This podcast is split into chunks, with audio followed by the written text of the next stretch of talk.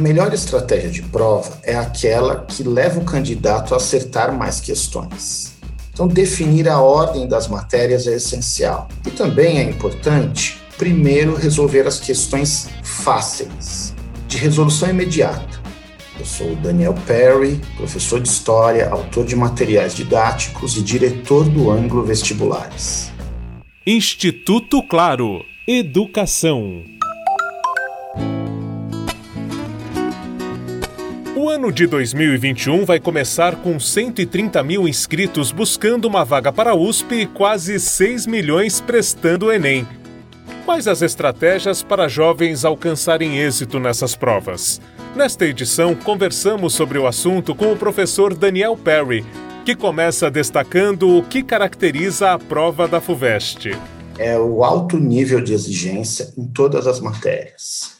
É uma prova muito bem feita que busca selecionar os candidatos mais preparados.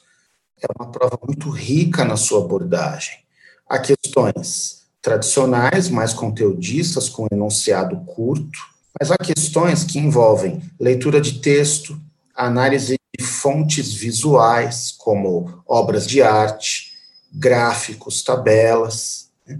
Há questões contextualizadas e interdisciplinares é, portanto, um dos vestibulares mais difíceis do país e também mais inteligentes. Apesar de haver semelhanças entre as duas provas, há aspectos que são marcantes ao Exame Nacional do Ensino Médio. O Enem tem como característica não cobrar assuntos muito específicos, notas de rodapé, ele não possui questões conteudistas. Todas as questões do Enem são contextualizadas, e a leitura do enunciado é muito importante para a resolução do teste. A prova do Enem é uma prova que dialoga muito com a contemporaneidade de uma forma ainda mais marcante do que um vestibular mais tradicional, como a FUVEST.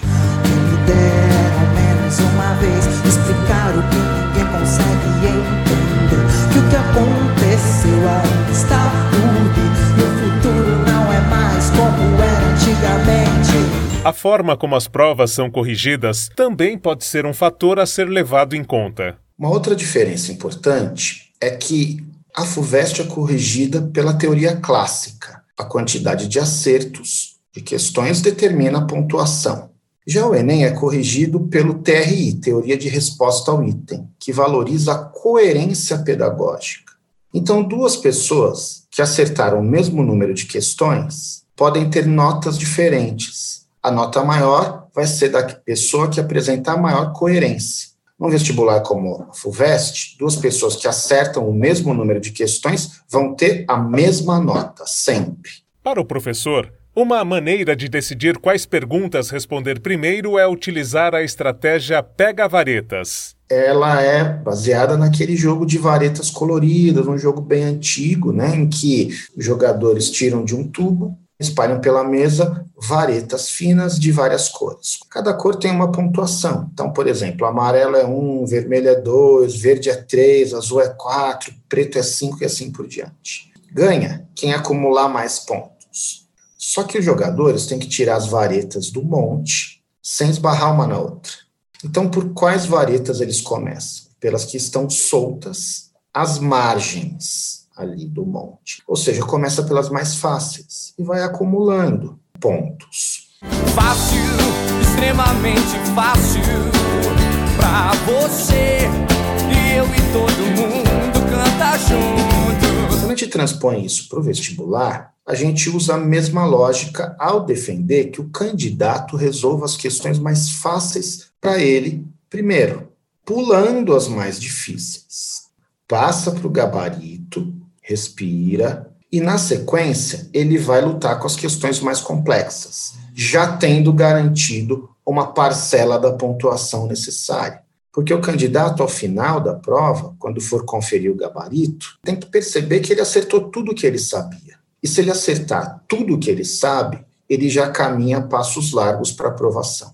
Daniel Perry esclarece se há alguma matéria que tem mais peso nesses exames. No caso da FUVEST, português tem mais peso, porque tem mais questões na primeira fase do que as demais matérias. e na segunda fase tem um dia que é só português e redação. Então, o peso da área de português e redação na nota final supera os 40%. No caso do Enem, tá? se a gente soma as questões da área de linguagens com redação, também tem mais peso, portanto. Só que no caso do Enem, depende da faculdade. Então, numa mesma universidade, cursos diferentes podem dar pesos diferentes às notas na área do conhecimento. As faculdades de engenharia dão mais peso para matemática e ciências da natureza. As faculdades de direito dão mais peso para linguagens e ciências humanas. Então, varia de universidade para universidade, de carreira para carreira. Agora, no geral, português sempre vai ter mais importância. Assaltaram a gramática,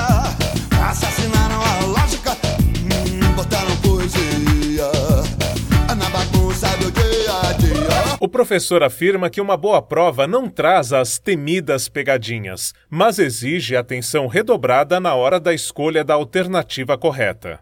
Pegadinha é coisa de vestibular antigo, cujo nível não é tão elevado. A dificuldade das questões no Enem, na FUVEST, vai estar no enunciado, que muitas vezes é um enunciado sofisticado, e nos distratores de cada alternativa.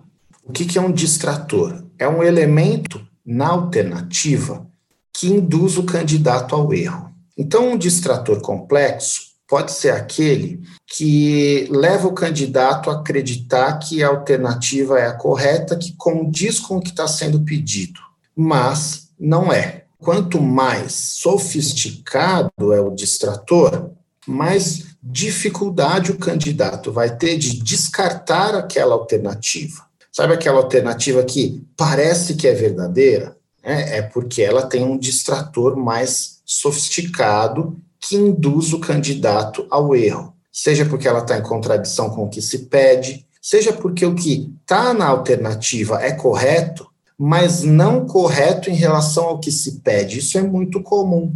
A alternativa isoladamente está certa, mas ela não está relacionada com o que se pede. Então, daí a necessidade da leitura muito atenta. Uma outra dica do diretor do Anglo Vestibulares é ouvir podcasts sobre os livros exigidos no vestibular, para relembrar ou mesmo entrar em contato com as obras. No texto que acompanha esse podcast, você encontra um link com a série Livro Aberto, que traz todas as obras solicitadas para o vestibular da FUVEST em janeiro. Com o apoio de produção de Daniel Greco, Marcelo Abude para o Instituto Claro.